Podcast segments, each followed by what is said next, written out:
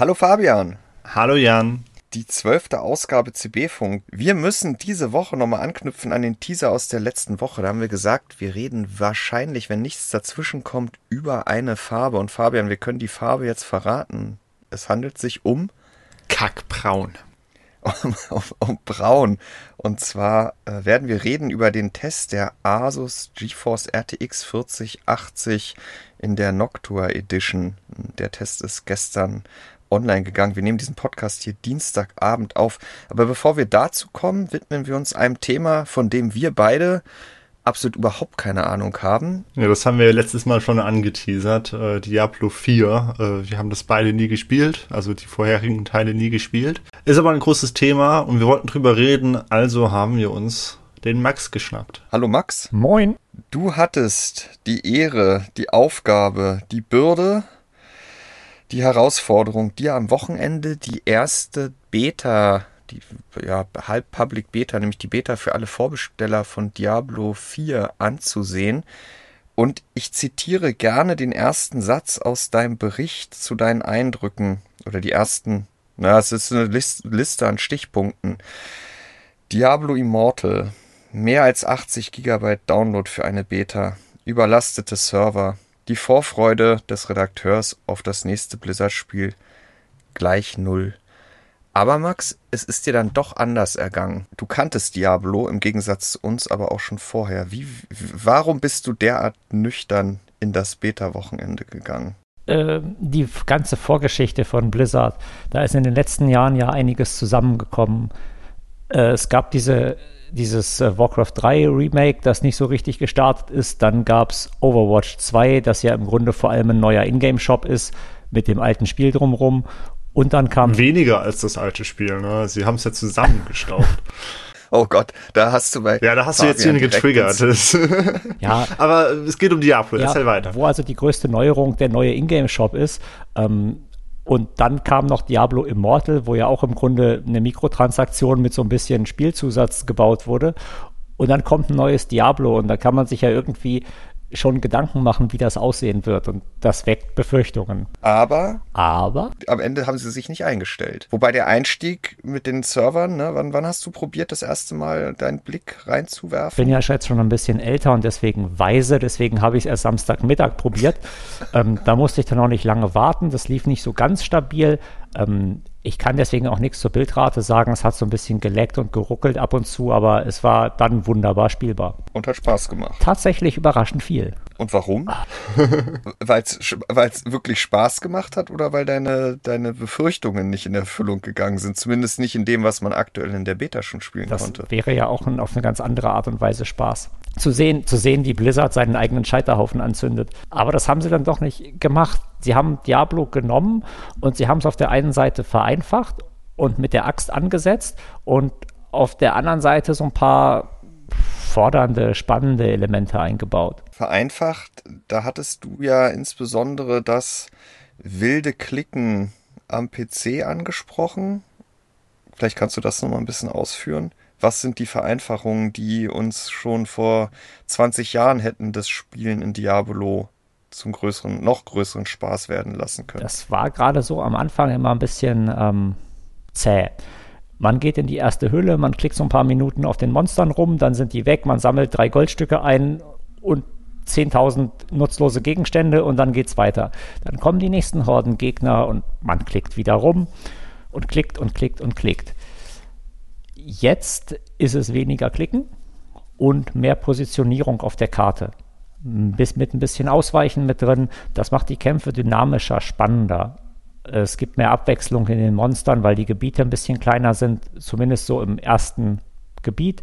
Äh, die Areale, man bekommt schneller Level-Ups am Anfang, findet weniger Gegenstände und dafür freut man sich dann halt, weil es in der Regel war es was Nützliches, was man sich dann tatsächlich auch angeguckt hat und nicht sofort äh, auf die Farbe geschaut, oh, es ist nur blau, also ab zum Händler oder gar nicht erst aufheben. In Diablo 3 hatten die ja so eine Schwemme mit drin. Da hat man dann irgendwann nur noch auf das legendäre Gold oder allenfalls goldene Zeug geguckt.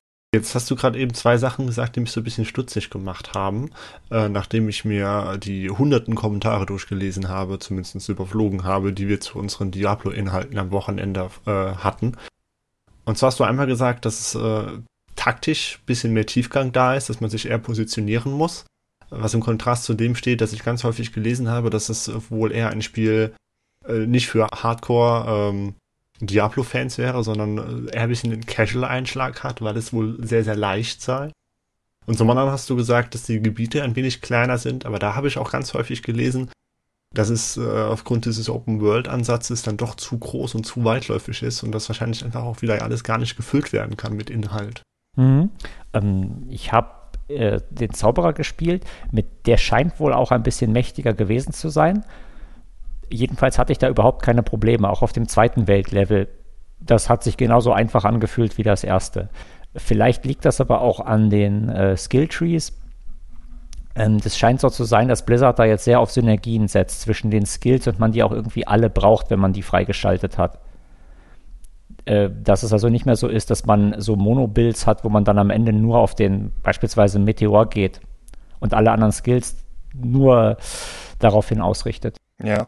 Wie weit konnte man jetzt überhaupt in der Beta in das Spiel reinschauen? Ich glaube, da ändert sich ja jetzt auch nichts zwischen dem letzten Wochenende und dem kommenden, wo dann jedermann, der Interesse hat, äh, mal in die Beta reinschnuppern kann. Denn was genau ist der Umfang der ersten Beta? Zeitliche Beschränkung gibt's nicht aber vom Skill-Level und von den. Mm, es sind eine ganze Menge Gebiete abgeschnitten. Man kann bis Level 25 und ich meine den ersten Akt spielen. Und bis welches Level bist du gekommen? Boah, äh, ungefähr 15. Du kannst aber dann beim zweiten Beta-Wochenende weiterspielen, wenn du möchtest, wenn du das erste Wochenende schon bestritten hast. Ähm, da habe ich auch nochmal eine Frage. Ähm, ich habe selber geschrieben in der Sonntagsfrage, dass das eine Beta für Vorbesteller war.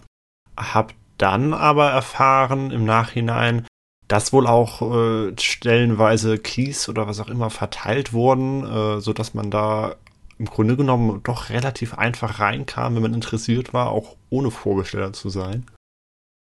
Hast du das mitbekommen? Ich meine, wir haben es ja selber auch nicht vorbestellt und äh, ich glaube, die, äh, Diablo Blizzard hat da relativ freizügig äh, weltweit auch äh, Presse wahrscheinlich auch Influencer und so weiter und so fort angeschrieben. Aber soweit ich das mitbekommen habe, Max, korrigiere mich, wenn ich falsch liege äh, oder was anderes gesehen hast, ähm, wurden auch teilweise Keys verlost, verschenkt. Da hatten wir jetzt keine Anfrage und weiß auch nicht, ob wir daran teilgenommen hatten. Das ist ja hätten, ist auch ein bisschen immer so ein vor Karren spannen, aber ähm, ich glaube, es waren dann am Ende wirklich nicht nur Vorbesteller, oder? Da habe ich mich jetzt nicht groß informiert zu. Okay. Mir ging es vor allem um das Spiel und den potenziellen äh, Scheiterhaufen. Scheiterhaufen. Du, du hast ja am Ende deines äh, kleinen Erfahrungsberichts jetzt äh, durchaus äh, in Betracht gezogen, dass es noch zum Scheiterhaufen wird. Wobei das Thema Mikrotransaktionen, ich weiß, jetzt kräuseln sich dir die Fußnägel hoch, da gibt's ja eigentlich eine klare Ansage, wie das laufen soll, wenn es denn final im Spiel, wenn es am 6. Juni war es, glaube ich, dann verfügbar sein wird, ähm, wie das umgesetzt sein wird. Äh, vielleicht könntest du darüber noch mal ein paar Worte verlieren. Worauf beruhen deine Befürchtungen und, und wie versucht sie Blizzard zu, zu zerstreuen? Wir haben, was die Monetarisierung angeht, ja so ein Cosmetics-Only-System versprochen bekommen, wo es einen Battle Pass geben soll und Skins und Premium-Währung, mit denen man dann diese Skins kaufen kann. Und das scheint soweit alles erstmal harmlos. Andererseits gibt es ja jetzt auch diese geteilten Gebiete, wo man andere Spieler sieht, vermutlich damit man Skins zeigen kann. Ähm, da ist dann einerseits die Frage, wie offensiv das ins Spiel gedrückt wird und wie sehr das Spiel Spiel sein darf. Ich glaube, da sieht das bislang ganz gut aus. Auf der anderen Seite sind da vor allem Bedenken, was das Endgame angeht. Diese 50 Level, die man in Diablo haben kann, sind glaube ich, bloß mehr so eine Art Prolog. Das eigentliche Spiel beginnt, soweit das absehbar ist, danach mit weiteren Levelsystemen, mit Elite-Ausrüstung, mit Events und Also sehr viel Grind, oder? Da müsste man dann schauen, wie spannend das wird, wie ausgestaltet das wird, wie Blizzard diese Herausforderung gestaltet. In Diablo 3 war das am Anfang ja so, dass man den höchsten Schwierigkeitsgrad im Grunde gar nicht spielen konnte, weil der viel zu schwer war und man in den Gebieten, die man dann beim Wechsel in diesen Schwierigkeitsgrad bewältigen konnte, mhm. überhaupt keine Ausrüstung gefunden hat, die einem ein Weiterkommen ermöglicht hätte. Das war komplett vor eine Wand gefahren. Und dazu lässt sich halt jetzt keine Aussage mhm. treffen, weil die Beta bei 25 endet. Du hast eben äh, was gesagt von wegen andere Spieler in, in deiner Spielwelt. Also es gibt da wohl so eine persistente Welt, so eine, so eine Shared World. Ähm, ist das optional oder ist das alternativlos? Das ist alternativlos. Das, äh, Diablo 4 ist always online. Das heißt, du, du hast immer die Möglichkeit, dass da andere Spieler rumwuseln. Können die dir was anhaben oder ist das nur PvE? Ich kenne mich da wirklich gar nicht aus bei dem Spiel. Äh, man sieht die und man kämpft gegen die gleichen Monster, auch wenn man unterschiedliche Levelstärken hat. Ich meine, das wird dann irgendwie jeweils lokal umgerechnet äh, und man kriegt dann ein bisschen Erfahrungspunkte Boni. Mhm. Dann gibt es in diesen geteilten Gebieten auch noch so ganz kleine Events, die dann immer so Spieler anziehen. Da winkt dann als Belohnung eine Schatztruhe mit höherer Chance auf tolle Belohnungen. Da, da muss ich jetzt an diese äh, Destiny-Events denken oder an das Konzept mit der Shared World. Ja, genau. Okay. Genau. Im Grunde kann man sich das auch genauso vorstellen. Das ist soweit ganz cool umgesetzt. Ähm, Frage ist tatsächlich, was man in dieser Shared World noch alles machen kann. Die Nebenaufgaben fand ich jetzt nicht so besonders spannend. Das war so richtig 0815, hol mir das, bring mir das, oh. geh mal dahin. Also quasi Fragezeichen oder Ausrufezeichen über dem Kopf anklicken, irgendwo hingehen, abkassieren. Also typischer MMO-Gameplay-Ballast. Äh, ja, im Grunde schon. Was total schade ist, weil so die Story-Präsentation, die Blizzard in der Beta zeigt, echt spannend ist so eine langsam korrumpierte Welt, wo sich überall Einflüsse von dieser Höllenfürstin zeigen, das ist eigentlich total cool und das wird richtig cool in Szene gesetzt. Da ein bisschen mehr erzählen zu können, das würde dem Spiel, glaube ich, nochmal richtig gut tun. Wer jetzt aber am nächsten Wochenende erstmals einsteigt oder nochmal zurückkehrt in die Welt von Diablo 4, der wird da ja keine weiteren Erkenntnisse gewinnen können. Denn was dazu kommt, sind nochmal zwei neue Charaktere, soweit ich weiß. Aber es bleibt dabei, dass man bis Level 25 im ersten Akt unterwegs sein kann. Das heißt, die kleine Wundertüte bleibt wahrscheinlich bis zum Schluss, bis das Spiel dann im Frühsommer erscheinen wird, oder? Ja, Deswegen macht eine Vorbestellung am Ende auch überhaupt gar keinen Sinn. Aber das ist ja im Grunde immer so. Da möchte ich jetzt, ähm, da möchte ich jetzt ganz brisant einwerfen. Bei unserer Sonntagsfrage haben tatsächlich äh, von den 4200 Teilnehmern an dieser Umfrage bist du an Diablo 4 interessiert, äh, 15% angegeben, dass sie Diablo 4 bereits vorbestellt haben. Ja, ich meine, Max, du hast gesagt, das gilt immer und äh, du bist ja auch ein ziemlich großer Kritiker dieses ganzen Vorbestellersystems, äh, in meinen Augen auch zu Recht. Es ist ja gang und gäbe seit ich glaube, zehn Jahre ist schon zu, zu, zu eng gegriffen, äh, dass über Vorbesteller Boni äh, oder ja, dass über Boni für Vorbesteller eben auch auf Vorbesteller. Ja, oder halt eben die Beta-Teilnahme. Genau, die Beta-Teilnahme, ein Wochenende früher, die Möglichkeit, etwas äh, vorab zu sehen, was andere eben noch nicht gesehen haben, auch wenn parallel noch Keys verteilt wurden. Das, das ist halt heutzutage oftmals so. Und wenn es am Ende gut läuft, dann hat man möglicherweise einen Euro mehr gezahlt als andere, die drei Wochen gewartet haben, aber ja immer noch nicht ins Klo gegriffen. Aber auch in dem Fall bleibt das natürlich auch noch abzuwarten. Wieso glaubst du, hat Blizzard jetzt nach Immortal nach aktuellem Stand dann wieder die Kurve gekriegt? Ähm, ich hatte hier mir nochmal die Tage ein bisschen PR-Material dazu angesehen und natürlich wirbt Blizzard damit, dass Immortal mit, ich glaube, 15 Millionen Kopien der, der erfolgreichste Teil oder der sich am schnellsten äh, verteilte Teil dieses Franchise bisher gewesen ist. Das lief ja irgendwie auch ganz gut. Ja gut, aber also gerade auch diese Angabe bei einem Free-to-Play-Spiel, dass man auf jedem Mobile-Gerät spielen kann, also das ist ja wirklich gar nichts wert. Also glaubst du, dass es am Ende dann doch weniger erfolgreich gewesen ist, beziehungsweise man wirklich gemerkt hat, dass die ursprüngliche Zielgruppe dieses Titels damit sehr wenig bis nichts anfangen konnte? Oder war es halt wirklich mal ein Ausrutscher, beziehungsweise eben dann ja auch kein Teil der Serie, äh, sondern ausgekoppelt? Und es war schon immer geplant, dass Diablo 4 dann wieder eher zu den Wurzeln zurückkehrt und auch Mikrotransaktionen nur kosmetisch einsetzt. Ich glaube, man muss das im Gesamtkontext der Entwicklung von Blizzard sehen. Die sind ja nach dem Activision-Aufkauf erstmal an der langen Leine gewesen und dann gab es Berichte von Ex-Mitarbeitern, die äh, gesagt haben, dass Activision da immer mehr eingegriffen hat in die Entwicklung und immer mehr Vorgaben gemacht hat. Und das fällt auch so ungefähr mit der Zeit zusammen, wo in den Spielen versucht wurde, mehr Geld mit Zusatzkäufen zu verdienen. Im Grunde ist ja das Auktionshaus in Diablo 3 schon so eine Variante gewesen, an jedem Verkauf mitzuverdienen und den Itemhandel zu etablieren als Ingame-Shop quasi. Ähm, insofern glaube ich nicht, dass Immortal ein Ausrutscher war, sondern einfach nur ein weiterer Auswuchs dieser Tendenz ist. Ähm, dazu passt dann ja auch Overwatch 2, wo es darum geht, den Ingame-Shop zu verbessern. Aber warum jetzt nicht Diablo 4? Weil man mal wieder äh, dem, dem, dem Mob der Meute äh, dann ein herkömmlicheres Spiel vor wie Füße werfen muss? Oder? Schön wär's im Grunde hat sich ja in den letzten Jahren immer wieder gezeigt, dass man alles aussitzen kann. Ähm, Call of Duty, äh, wer jetzt das Free Weekend genutzt hat, wird gesehen haben, dass man darin ständig mit Kaufangeboten, Skins und intransparenten Systemen bombardiert wird. Das ist im Grunde, also ist im Grunde das Spiel versteckt unter lauter Ebenen von Kaufangeboten. Und das stört auch irgendwie keinen. Das kann man aussitzen. Habe ich zum Glück verpasst. Ja, das Spiel an sich ist ganz spaßig, wenn man es denn findet ja, äh, ich glaube, dass eher tatsächlich äh, so das Experimentieren an ein Ende gekommen ist. Äh, zumindest was Diablo angeht und was die Zielgruppe akzeptiert für das Spiel. Und dass man ja jetzt mit Immortal die ganze ähm, Modden-Fraktion abdeckt, die auf jedes Kaufangebot anspringt und da abkassiert. Und dass es dann aber für die Hardcore-Fans nochmal ein tatsächlich klassisches Verkaufsspiel gibt. Ja, ich glaube auch, dass sie da einfach versuchen, zweigleisig zu fahren. Immortal ist ja jetzt auch erst oder noch nicht einmal ein Jahr her. Also die, diese Spiele laufen ja dann quasi auch parallel. Ähm, das sind einfach unterschiedliche Zielgruppen, die man beide gerne bedienen möchte. Und wir wissen ja im Endeffekt auch noch nicht, wie dann dieser Ingame-Shop in, ähm, in äh, Diablo 4 aussehen wird.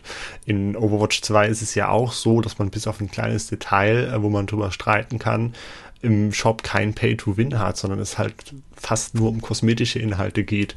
Und trotzdem gab es da halt jede Menge Kritik, weil die Preise halt so hoch waren und man ohne diesen Shop quasi kaum noch eine kosmetische Progression hatte.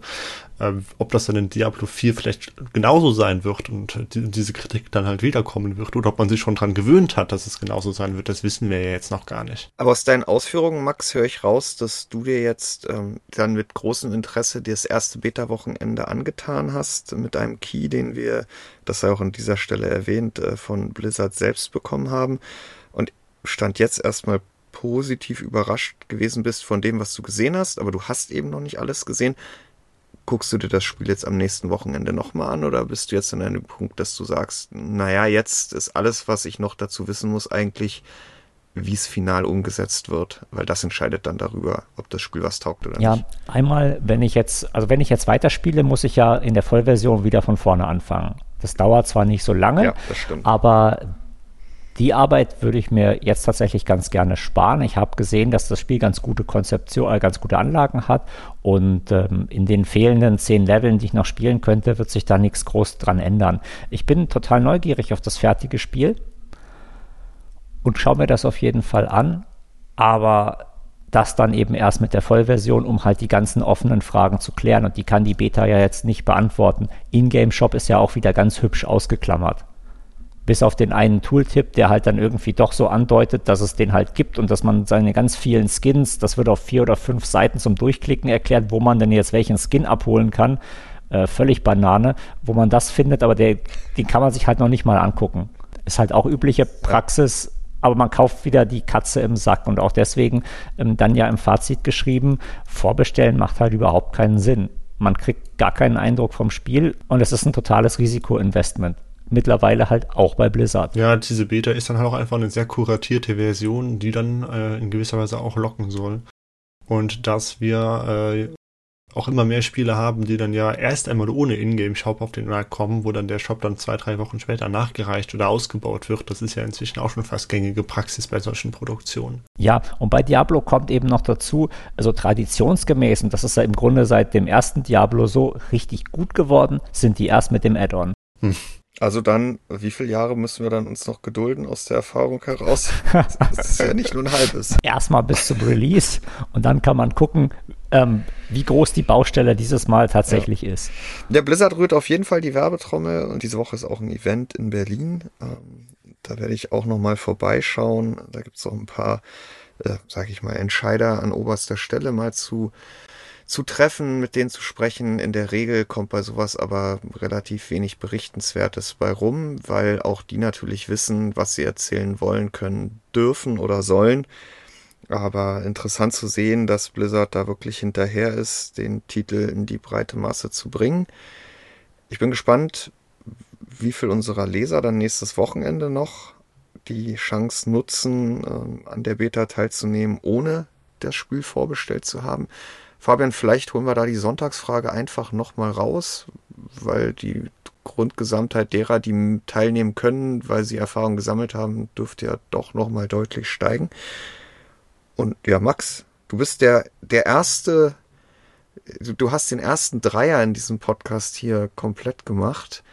Äh, vielen Dank für deine Einwürfe zum Thema Diablo und ich denke, wir werden dich in Zukunft immer wieder mal hören zum Thema Spiele, denn ähm, ja, du bist da weiterhin up to date, wenn du nicht gerade dich über Gehäuse aufregst. Und ähm, insofern danke ich dir und ich freue mich auf dein nächstes Erscheinen in CB-Funk. Ja, äh, von mir auch vielen Dank. Ich fand es echt schön, dass du dabei warst. Äh, nettes, interessantes Gespräch. So hätten wir das ja zu zweit auf jeden Fall nicht hinbekommen mit Diablo 4.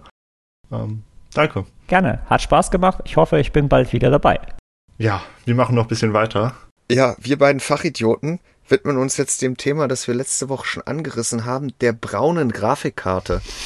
Und zwar der äh, GeForce RTX 4080 Noctua OC oder Asus Cross Noctua Edition, die relativ zeitnah zum zum, zur Vorstellung der 4080 im vergangenen Jahr bereits erschienen ist. Äh, ja, ja, wenn man es vergleicht zu der Zeitspanne, die zwischen 3080 und 3080 Noctua vergangen ist, dann ist es durchaus zeitnah, aber. Und den ersten Schritt hat ja in der letzten Generation sogar die 3070 gemacht, mhm. mit der Asus erstmals gestartet ist. Das heißt, wir reden jetzt über drei Grafikkarten, die aus der Kooperation bisher hervorgegangen ist. Die 3070, die 3080 und die 4080. Und ja, dieses Mal, vielleicht fangen wir mit dem Positiven an. Asus und Noctua haben es zumindest bei uns im Parcours erneut geschafft, die ab Werk leiseste Grafikkarte auf die Beine zu stellen, obwohl sie. In dieser Leistungsklasse. In dieser Leistungsklasse, das stimmt. Äh, obwohl sie deutlich kürzer ist als das TAF-Design, auf dem das PCB basiert. Also die, das, das PCB ist dasselbe wie bei der Asus TAF Gaming Version. Äh, Und damit auch deutlich, Tricks. Ja, sie ist deutlich dicker mit 4,3 Slot Höhe äh, und ist am Ende dann die leiseste Grafikkarte im direkten Vergleich mit anderen Grafikkarten aus dieser Leistungsklasse. Aber ganz so positiv fällt das Fazit in dieser Generation wie bei den letzten zwei Modellen dann am Ende nicht aus, denn die Konkurrenz ist deutlich stärker geworden, als das in der Vergangenheit der Fall gewesen ist. Und das liegt an diesen gigantischen Kühler-Dimensionen, die wir bei Ada Lovelace ja generell für die 4080 und 4090 Klasse bisher gesehen haben. Ja, äh, vielleicht noch einmal ganz kurz jetzt den konkreten Werten, was wir jetzt gemessen haben in Spielen. Ähm, die Asus TUF, die kommt auf äh, 33 Dezibel im Quiet Bias. Das ist ein gutes Stück leiser als die FE, die kommt auf 37 Dezibel, aber die Noctua, die schafft es jetzt halt eben ganz knapp unter die 30 Dezibel zu kommen, auf 29,5 und ist damit halt dann, wie schon gesagt, die leiseste. Ähm, man muss bedenken, das ist halt eine logarithmische Skala, das heißt, die Noctua ist fast halb so leise wie die, äh, 7, wie die FE, beziehungsweise die FE ist fast doppelt so laut ähm, mit der werkseitigen Lüfterkurve. Aber der Unterschied zwischen ähm, Noctua und TUF, der liegt halt nur bei 3,5 Dezibel. Und das war halt die vorherigen Generationen größer. wenn wir uns jetzt andere, größere Custom-Designs anschauen, ich meine, Asus hat auch noch die Strix und es gibt dann ja von MSI auch so riesige Klopper und auch von anderen weiteren Bordpartnern.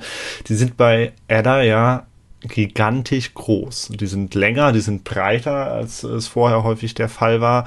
Die haben größere Lüfter, die haben mehr Heatpipes, vielleicht eine Vapor Chamber. Ähm, vermutlich liegt das ja daran, dass äh, da im Vorfeld lange Zeit davon ausgegangen wurde, dass wir 600 Watt Grafikkarten bekommen. Ähm, wo wir jetzt ja tatsächlich selbst mit der 4090 eine auf dem Papier 450 und in der Praxis eher 400 Watt Grafikkarte erhalten haben, ähm, dass, die, dass die Boardpartner da halt einfach sehr überdimensioniert haben im Endeffekt.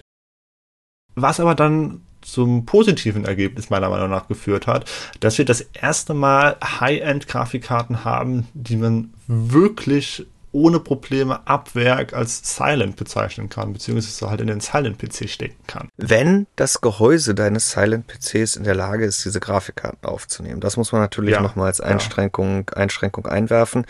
Da bietet die Noctua-Version jetzt ja auch insofern einen Vorteil, dass sie, ich glaube, mehr oder weniger so lang ist wie die FE, aber halt nochmal deutlich dicker. Ähm, sie bietet in, in herkömmlichen ATX-Towern diesen Vorteil, ja, weil da der Platz nach unten hin über die mehreren Slots, die halt ohnehin da sind, eher gegeben ist, wenn man nicht gerade irgendwie noch so was Exotisches wie eine Soundkarte da drin hat. Äh, in, in kleineren Gehäusen äh, im ITX-Format äh, ist das Ding unverwendbar. Also da kriegt man das Teil. Höhe. Ja, genau. Also ja. da kriegt man das einfach nicht rein. Es gibt die allermeisten ITX-Cases kriegen drei Slots noch unter, die moderneren, aber alles darüber keine Chance. Es gibt einige wenige etwas größere äh, Small Form Factor Cases, die halt drei äh, Komma irgendwas oder sogar vier hinbekommen, aber das Ding hier ist ja wirklich 4,3 Slots breit, äh, dick. Und selbst wenn man jetzt 4,3 Slots Platz hätte, dann hätte man ja auch wieder keine Luftzufuhr. Äh, also das Teil ist einfach zu dick. Der große Vorteil der Noctua-Version äh, von Asus ist ja, und das sieht man nicht in den gemessenen Lautstärkewerten, dass die Lüfter wirklich nebengeräuschfrei agieren. Das heißt, was gemessen wird, ist äh, das Lüfterrauschen, das mhm. durch Luft, Luftverwirbelung zustande kommt. Aber das ist ja gerade bei niedrigen Drehzahlen anderer Grafikkarten, wenn die eben nicht unter Volllast sehr laut werden, weil äh, sie viel Luft bewegen, sondern ähm, auf den großen Designs mit eher geringeren Drehzahlen agieren, dass man da oft ein, Schleifen der Lager hört oder ja so ein, so ein fiependes Geräusch und das hat vielleicht Genau, das hat die Noctua jetzt nicht. Was sie wiederum leider auch hat, äh, wie Wolfgang sagt immer, das hat einfach wirklich jede Grafikkarte und äh, Berichte von Nutzern, denen zufolge es bestimmte Modelle gibt, die das halt überhaupt nicht aufweisen, betrachtet er immer mit gewisser Skepsis ist halt das sogenannte Spulenrasseln oder Spulenfiepen. Ich denke, da gibt es einfach eine sehr große Streuung. Ähm, also ja. Es gibt Karten, die haben da halt Glück gehabt oder Nutzer und es gibt halt welche, bei denen es sehr ausgeprägt ist. Aber ich glaube auch, dass die Tendenz, äh, die wir jetzt bei Ada haben, äh, doch ist, dass es häufiger und prägnanter auch in niedrigeren FPS-Bereichen auftritt. Und aufgrund der leiseren Kühlsysteme dann leider auch auffälliger mhm. ist. Und ja, da scheint es eben so zu sein, dass dadurch, dass das normale TAF-PCB verwendet wurde und nicht noch irgendwelche zusätzlichen Maßnahmen ergriffen wurden durch andere Komponenten. Eine äh, Verharzung, Verklebung der Spulen, dass sie halt, äh, ja, die, die Resonanzen da abgefangen mhm. werden oder diese Schwingungen abgefangen werden, hat die Asus-Karte das Problem halt leider wirklich. Und das führt natürlich in gewisser Weise ne, das Konzept nicht ad absurdum, aber das muss man sich halt immer wieder vor Augen führen, dass auch der leiseste Kühler auf einer Grafikkarte nicht dafür sorgt, dass sich diese Grafikkarte in jeglicher Situation, in Menüs, in Spielen mit hohen FPS oder in Szenen, die einfach mit durch ihre Lastwechsel dafür sorgen, halt wirklich absolut unhörbar bleibt. Ja, der Knackpunkt ist ja vor allem, dass dieses Spulen, Fiepen oder Rasseln wesentlich prägnanter ist, äh, was die Akustik angeht. Also das, das hört man einfach oder empfindet man einfach als störender als ein Lüftergeräusch, sei es jetzt Luft oder halt eben das Drehgeräusch des Lüfters. Das heißt, auch wenn die, ähm, die Noctua-Karte jetzt halt eben 3,5 Dezibel leiser ist als die TUF, ähm, und auf den Vergleich gehe ich auch gleich nochmal ein, ähm, ist dieser Unterschied einfach so gering, dass, äh, dass er zwar durch die Lüfter zustande kommt, ja, aber das Spulenfieben ist ja nicht leiser und das ist ja das, was stört. Ähm, das heißt, inwiefern diese Karte dann tatsächlich subjektiv merklich leiser ist, das ist, äh, sehr fraglich. Zumal ich ja auch die, du sagst Tuff, ich sag Taff, ja. auch noch leiser bekommen könnte, denn ein gewisser Anteil dieses Vorsprungs der Noctua-Karte liegt ja nicht an den Lüftern, die so oder so überlegen sind, weil sie eben keine Nebengeräusche erzeugen, sondern an der Konfiguration, die ja bei dieser Variante seit jeher so ab Werk eingestellt wurde, wie wir Mitteleuropäer uns das ja schon immer eigentlich gewünscht haben, nämlich mit Blick auf Laufruhe und nicht auf die GPU-Temperatur. ähm, ja, also konkret haben wir hier halt eben unter Spielen im Schnitt gemessen 74 Grad bei der TUF als GPU-Durchschnittstemperatur und es sind eben nur 67 äh, 74 bei der Noctua, Entschuldigung. Es sind eben nur 67 bei der TUF oder TAF oder was auch immer. Also da haben wir nochmal eine Diskrepanz. Und ich habe auch nochmal geschaut, wenn wir äh, die, die Noctua ins Quiet Bias heben, äh, äh, ins Performance Bias heben, dann wird sie so laut wie die TUF im Quiet und dann, dann äh, schließt sich diese Lücke bei der Temperatur beinahe. Aber ich würde mal behaupten, dass man die TUF oder TAF äh, mit einer angepassten Lüfterkurve im Endeffekt so leise bekommt wie die, ähm, wie die Noctua. Vorbehaltlich der Nebengeräusche. Ja, ja. Wobei halt, wie gesagt, sowieso das spult, ne? Aber ähm, was dann auch noch hinzukommt, und da, da habe ich jetzt äh, mir schon so eine kleine Liste vorbereitet, äh, um meine unpopular Opinion zu stützen, dass diese 4080 Noctua eigentlich total langweilig ist. Sie ist, wie gesagt, eh nicht viel besser als die Customs, die wir schon haben und wird dabei heißer. Das ist der erste Punkt. Der zweite Punkt ist, hätte Asus der TAF einfach äh, die Vapor Chamber spendiert, die die Noctua jetzt bekommen hat, währenddessen die TAF halt so eine Kupferplatte hat. Und hätte sie die größeren äh, Heatpipes bekommen und mehr Heatpipes, so wie die Noctua, und wäre auf 4,3 Slots dicker angewachsen, ähm, dann wäre sie mindestens genauso leise geworden, auch ohne die äh, NFA12X25, also die zwei besonders tollen Noctua-Lüfter. Da bin ich mir ziemlich sicher. Hat sie aber nicht. Ja, klar, aber ja. hätte man machen können. Also ich finde das, ich finde diese Debatte halt, ähm, also diese Karte wird ja sehr offensiv als Noctua-Karte beworben. Ne? Sie hat die übliche Noctua-Farbgebung. Also da ist ganz klar, hey, das ist was Besonderes. Ne? Die Karte ist jetzt nur so leise, weil wir mit Noctua zusammengearbeitet haben. Aber nein, die hätte man auch ohne Probleme schon ab Start allein mit Asus Bordmitteln so leise bekommen, wenn man es einfach ordentlich konfiguriert hätte. Und ähm, ja. die TUF ist ja, also die TAF, die ist ja schon ordentlich konfiguriert. Das ist ja schon eine verdammt leise Grafikkarte. Und wie gesagt, äh, das wäre dann der, der, dritte Punkt, den hatten wir eben schon. Das Spulenfiepen macht diesen Vergleich sowieso ein bisschen irrelevant. Und äh, Punkt 4 ist dann halt äh, subjektiver Natur. Ich finde das Teil einfach total hässlich. Ja, ähm, gut. selten ja. selten äh, passt dieser Spruch äh, über Geschmack lässt sich streiten besser als generell für die Noctua-Farbgebung und dann ganz im Speziellen ja. für die Asus-Grafikkarte. Ähm, also ich, ich verstehe nicht, was die Farbe braun in meinem PC soll. Ne? Ich meine, klar, ich bin Anfang 20, das war, glaube ich, früher eher so ein Ding, da hatte man ja auch dieses Creme, weil, oh, jetzt äh, hüpft meine Katze hier über irgendwelche Kartons, die da rumstehen. Ich weiß nicht, ob man das hört. Ja. Ähm, ich höre es, aber lass sie, lass sie walten und schalten. Ich verstehe es nicht. Ich habe mir die Kommentare zum Test natürlich durchgelesen und die allermeisten finden diese Grafikkarte oder, oder viele von unseren Lesern finden diese Grafikkarte sehr hübsch und die Kommentare, die sagen, die ist aber so wunderschön, haben auch tatsächlich mehr Likes erhalten als die Kommentare, die sagen, ah, das Ding sieht ein bisschen blöd aus. Ja, ein Knackpunkt an der Karte, Fabian, ist natürlich auch noch der Preis und die Verfügbarkeit. Uns hat Asus im Vorfeld kein Preis genannt. Es gab in Frankreich, glaube ich, in einem Review, äh, wir hatten die Karte in Deutschland, soweit ich das gesehen hatte, exklusiv, aber kein Preis.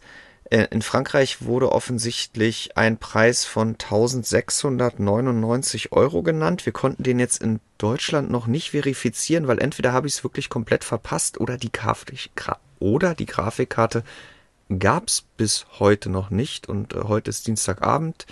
Äh, Montagmittag ging der Test online. So oder so, wenn die 1700 Euro halbwegs zutreffend sind und ich gehe jetzt mal davon aus, dann sind das ja gegenüber so einer TAF von Asus nochmal 230 Euro Aufpreis und das ist natürlich happig. Das ist genau das Preisniveau, das die Strix auch hat als teuerste 4080 luftgekühlte ja, Karte. Und dann bleibt auch noch abzuwarten, wie gut verfügbar die Karte sein wird. Bei den letzten Modellen sah es oftmals nicht ganz so, was heißt oftmals, waren ja nur zwei, sah es nicht ganz so gut aus. Insofern, ja, es ist ein definitiv ein Liebhaberstück, das muss mhm, man schon so sagen.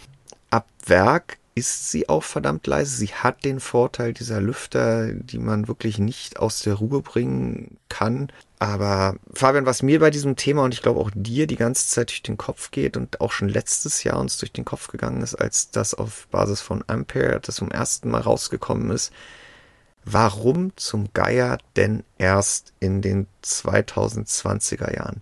Weil sowas haben wir uns doch eigentlich schon immer gewünscht und es mhm. wäre doch viel nötiger gewesen, als wir noch die Ein-Slot-Designs hatten oder dann ab den 2003, 2004er Jahren ging es ja dann auf zwei Slots, aber gerade bei den High-End-Modellen war das doch auch Abwerk mit Radiallüfter in der Regel komplett unterdimensioniert. Die Enthusiasten hatten schon immer den Platz im Gehäuse, oder schon, nee, nicht alle Enthusiasten, aber viele Enthusiasten haben doch schon so lange mehr Platz im Gehäuse gehabt. Na, das ist ja sogar ein gegenläufiger Trend. Also Gehäuse werden ja eigentlich wieder kleiner die letzten Jahre über. Also zumindest soweit ich das mitbekommen habe, gerade auch in meiner Bubble, wechselt eigentlich jeder bei einem neuen PC zu einem äh, ITX-Gehäuse oder sowas. Ähm, also gerade früher war der Platz noch vorhanden und da waren die Karten ja wirklich mini. Also das war ja, da, da war ja wirklich 99 Prozent des Platzes immer vor dem Mainboard unbenutzt. Ja, also wir reden, wer, wer, wer sich da noch dran erinnern kann, wir reden ja gerade noch damals bei den Ein-Slot-Kühlungen äh, über, über Ein-Slot flache Lüfter, die noch darunter Platz für eine, das höchste der Gefühle war eine Kupferplatte bieten mussten. Für Lamellen war ja eigentlich nie Platz, beziehungsweise hätten die nicht ordentlich durchströmt werden können oder umströmt. Dann hatte man ja nur so eine Noppen auf dem Kühler dann kam diese zwei, zwei äh, jahrelang oftmals unsäglich mit den Radiallüftern. Äh, und man hat ja immer wieder gedacht, das kann doch nicht wahr sein. Wer, wer entwirft denn da die Kühler und warum werden sie nicht voluminöser, größer, dicker? Ja, eine Sonderserie braucht immer Sonderwerkzeuge in der Fertigung für die Kühler und eine eigene Verpackung und so weiter und so fort. Aber wir haben so viel Kühlerserien in der Vergangenheit gesehen, die irgendwie alle gefühlt nicht das gebracht haben, was sie hätten bringen sollen. Ich meine, wir erinnern uns an die, ich glaube, das war auch so 2005 fortfolgenden paar Jahre, wo wirklich viele Enthusiasten den Kühlerabwerk runtergeschmissen und sowas wie so ein Morpheus draufgeschraubt mhm. haben. Der Effekt war gigantisch und kein Hersteller hat sowas entweder in Eigenkreation oder in Kooperation mit Noctua, mit you name it, gebracht. Ja. Ja, und heute. Ja, ich verstehe es auch nicht, aber. Äh, man braucht es nicht mehr, außer aus optischen Gesichtsgründen, mal ganz frech ausgesprochen. Ja, meine einzige Berührungsfläche äh, mit, mit solchen Karten sind halt äh, eigentlich die äh, im Test vor 15 Jahren Artikel, weil ich halt damals einfach noch nicht alt genug war, um in meinen PC zu bauen. Ähm, aber wenn ich, was ich da dann teilweise sehe an Lautstärkemessungen, was wir da hatten, das ist ja wirklich gruselig, ne? Also 50, 55 Dezibel, das ist, oh. Ja, und das ist vergleichbar gemessen mit dem, was wir heutzutage messen. Ja, also es ist nicht so, dass wir das Messverfahren geändert haben. Es, es war früher generell deutlich lauter und man hätte mit größeren Sondereditionskühlern wesentlich größere Effekte erzielen können. Ja, zumal wir damals ja keine Leistungsaufnahmen von 450 oder was oder 300 Watt hatten. Ne? Also das war ja damals ja. auch noch ein Mumpitz. Dafür waren die Karten kleiner und man hätte sich kaum getraut, den Kühler länger zu machen als die Grafikkarte. Und man sieht ja jetzt auch wieder bei der TAF und der Noctua, die verfügen über dasselbe PCB, aber in der Länge sind die halt kein Vergleich, weil bei der TAF halt einfach der Kühler den Unterschied macht und nicht das PCB das ist ein bisschen der wehmütige Aspekt in der ganzen Geschichte, dass ich mich, wenn ich mir heute die Noctua angucke, und ich finde sie jetzt, äh, ja, ich habe mit Wolfgang die Woche genug gefrotzelt oder auch schon letzte Woche äh, und ihn gepiesackt, er mag das sehr gern. Ich finde es nicht schlecht, aber wenn ich mit ihm rede, halte ich die natürlich auch für die hässlichste Grafikkarte, die je ein Designer erschaffen hat.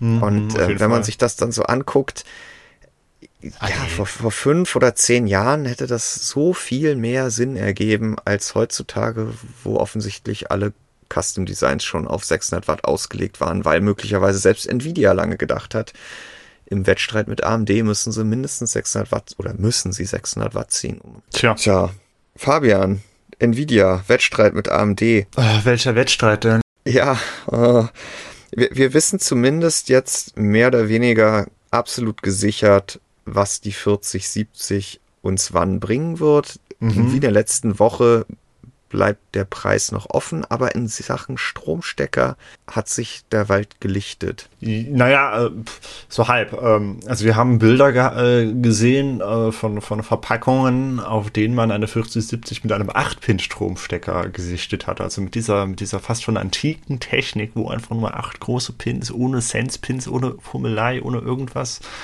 ist das der Stecker, das ist der Steckertyp, der einrastet und sich genau. dann auch nicht. Ja, okay.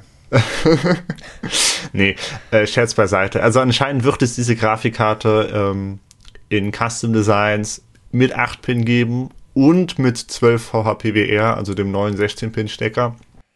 Äh, je nachdem, ob es sich um übertaktete Karten handelt oder äh, Karten, die halt eben mit der äh, werkseitigen TDP von 200 Watt daherkommen. Denn 200 Watt kriegt man halt eben über den 8-Pin 150 Watt äh, und der, der PCIe-Stromversorgung bis zu 75 Watt äh, hin. Founders Edition wird es wohl geben und die setzt dann natürlich auch wieder auf 12 VHPWR, wie das ja auch letzte Generation schon war. Und ähm, ja, am 12. April wird es diese Grafikkarte geben. Das ist inzwischen eigentlich alles in trockenen Tüchern, so wie es Ende Dezember bei der 4070 Ti auch schon alles in trockenen Tüchern war. Es ist ja jetzt auch nicht mehr lange. Sie wurde jetzt tatsächlich nicht zur GTC vorgestellt, ähm, sondern soll vermutlich tatsächlich erst einen Tag vorher oder, oder quasi am Tag äh, der, äh, der ersten Testberichte, die kommen sollen, dann auch vorgestellt werden. Also nach Ostern. Ja, ähm, mhm. Dementsprechend darf sich Wolfgang natürlich dann auf das Bändchen am Ostersonntag freuen. Hatten wir ja letztes Mal schon. Ja, der hatte die Woche davor ja relativ wenig zu tun, weil da ja offiziell der X3D, der 7800 X3D erscheint, aber der interessiert ja nun wirklich keinen mehr. Das werden wir extrem kurz halten, das Review. Du hattest gerade noch die GTC angesprochen, die GPU Technology Conference. Ich hoffe, das habe ich jetzt richtig ja, ja. Übersetzt, hat heute stattgefunden. Das ist ja immer die, die Show des Nvidia-CEOs. Da ging es aber vorrangig heute um AI. Das ist auch überhaupt nicht, nicht zu verstehen. Äh, das Thema AI hat natürlich gerade einen extremen Lauf mit diesen ganzen Large Language Models, wie sie jetzt von ChatGPT Chat oder auch Googles Alternative BART genutzt werden. Und auch Adobe hat ja heute äh, mehr AI-Funktionen für ihre Creative Cloud vorgestellt. Also AI ist einfach nicht nur in aller Munde, sondern nimmt jetzt richtig Fahrt auf. Und Nvidia ist da oftmals die technische Basis. Also da zahlt sich dieses ganze AI Geseier klingt jetzt abwertend, aber ähm, ja, es, es, klang in der Vergangenheit, konnte man es ja teilweise nicht mehr hören, aber im sehr viel Marketing-Gespräch, ja, sehr viel ja, äh, auch Bullshit-Bingo. Hat, trotzdem hat Nvidia da wirklich die Zeiten der Zeit schon vor einigen Jahren erkannt und kann jetzt die entsprechende Hardware liefern. Und da haben sie ja heute nochmal nachgelegt mit einer Hopper-Grafikkarte, die insbesondere eins bietet, nämlich unfassbar viel HBM3-Speicher mit über 7 Terabyte pro Sekunde. Speicherbandbreite, die genau dafür geschaffen ist. Ja, 188 Gigabyte Speicher, ne? Nimm das 4070. Ja, und nimm das 4070 Ti. Ganz interessant äh, vorgestellt haben sie dann auch noch die RTX 4000 SFF, also für Small Form Factor. Das ist eine Grafikkarte für Profis, ähm, die äh, Nvidia RTX-Reihe, ich weiß gar nicht, letzte Generation, vorletzte Generation sind das ja dann diese, die, die für Professional Workstations ausgelegten Karten. Und die bietet wie die 4070 Ti oder die 4080 Laptop GPU den AD104, nicht mit über 7000 aktiven Shadern, sondern nur 6144.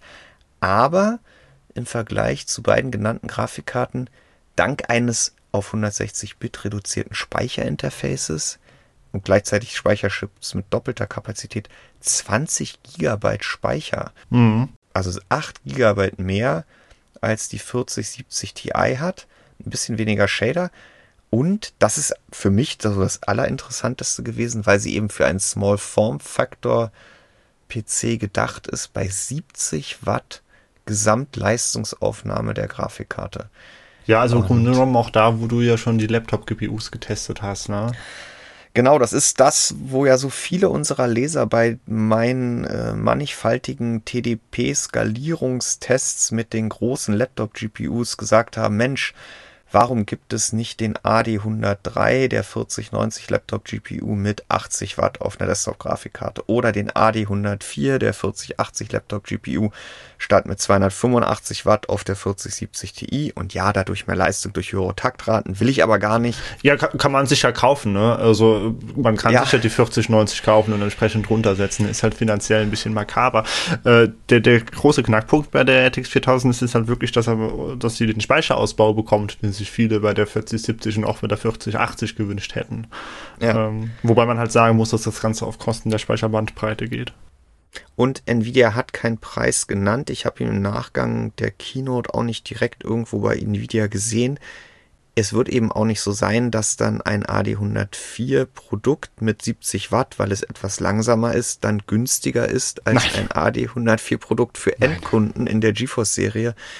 Insofern, ich gehe da schon von 3000 ja. plus Euro aus und tja, wer kann es ihnen vergelten? Der Chip ist, ja, der ist nicht größer als auf der 4070 Ti aber es gibt halt mehr Speicher, es gibt die andere Klassifizierung, es gibt offiziell ECC-RAM. Ja, also das ist halt auch immer nochmal der Vergleich, den, den man vielleicht bei sowas anstellen kann. Es wird ja immer sehr viel gemotzt über die äh, vergleichsweise hohen Preise, äh, die jetzt halt eben Adder äh, im Endkundenbereich bei RTX 4000 kostet. Und ja, kann ich mich anschließen. Ich hätte es auch gerne lieber günstiger gehabt, aber wenn man das halt vergleicht mit dem, äh, mit den Margen, die Nvidia im Business-Segment da rausholen kann, mit den Profikarten, äh, die sie halt eben an Entwickler verkaufen, an Firmen verkaufen, da ist das halt ein Witz. Also da werden die Gaming-Karten quasi verschenkt. Das ja. äh, lässt sich einem kein, eigentlich keinem Aktionär beibringen, warum Nvidia überhaupt noch Gaming-Karten herstellt, die weniger als 3000 Euro kosten. Ja, und ich glaube jetzt vom, vom, vom Wiederkehr oder von einer, einem Revival des Mining-Booms auf, auf einem anderen Segment zu sprechen, wäre ein bisschen zu weit gegriffen. Zumal da ja in der Tat auch nicht unbedingt die GeForce-Karten zum Einsatz kommen, wenn es darum geht, in irgendwelchen AI-Servern die, die, die Large Language Models zu trainieren oder letztendlich deren Ausführung im Rahmen der Bing-Suche oder dann in Zukunft bei Google, wo heute der, der Early Access, die Anmeldung zum Early Access gestartet ist in Großbritannien und den USA für dieses, die, die AI-Erweiterung BART, ähm, worauf das berechnet wird. Aber letztendlich müssen sich die Chips, die in diese Grafikkarten wandern, die gleichen Wafer teilen mit den GeForce Grafikkarten. Mhm. Und dort, wo sich jetzt Microsoft und Google ganz konkret um die Vorherrschaft im nächsten großen Ding äh, darum kämpfen. Und mit Milliardenbeträgen winken. Ja, ja, und da wurde ja, ich hatte jetzt am Wochenende gab es, glaube ich, in den USA den einen Bericht, wo es dann auch hieß, dass jetzt Microsoft intern ähm, da der Zugang auf die Rechner schon beschränkt wird, weil die halt sehen müssen, wie sie ähm, insbesondere auch die, die, das, was ja Public schon aus oder in die Öffentlichkeit schon ausgerollt haben von Bing with ChatGPT, äh, dass sie da so viel Performance zur Verfügung stellen können, wie sie nur brauchen. Die brauchen Karten ohne Ende. Und zu jedem Preis wahrscheinlich nicht, weil auch da nochmal einer nachrechnen wird und sagen wird, das, sorry, jetzt hört es wirklich auf. Aber ich denke, die Grenze liegt da aktuell sehr hoch. Und das weiß auch Nvidia. Wesentlich höher als das, was Gamer bereit sind zu zahlen oder überhaupt zahlen können. Ne? Also 7000 ja. Euro für eine High-End-Grafikkarte ähm, kann sich Microsoft leisten, kann sich aber ja. kaum ein Gamer leisten und möchte sich ja. auch kein Gamer leisten. Und deswegen das gerade die kleineren Karten so lange auf sich warten lassen, das liegt sicherlich auch ein bisschen an der Strategie, dass man die älteren Modelle länger laufen lässt, weil sie die Aufgabe zum vergleichsweise hohen Preis für viele Kunden ja mehr oder weniger zwangsläufig dann auch noch erfüllen. Aber das andere ist meiner Ansicht nach auch wirklich äh, ja die die der der Flaschenhals in der Fertigung wo Unternehmen zusehen müssen, dass sie ihre Kunden befriedigen. Und das sind eben leider nicht nur wir Spieler. Und dann natürlich auch mit einem spitzen Bleistift rechnen und wissen, welcher Quadratmillimeter auf dem Wafer wie viel wert ist, je nachdem, wo er am Ende landet. Ja, Flaschenhals, du hast es gerade schon gesagt. Ne? Wir haben nur Nvidia äh, als Hersteller, der in diesem Segment äh, liefern kann.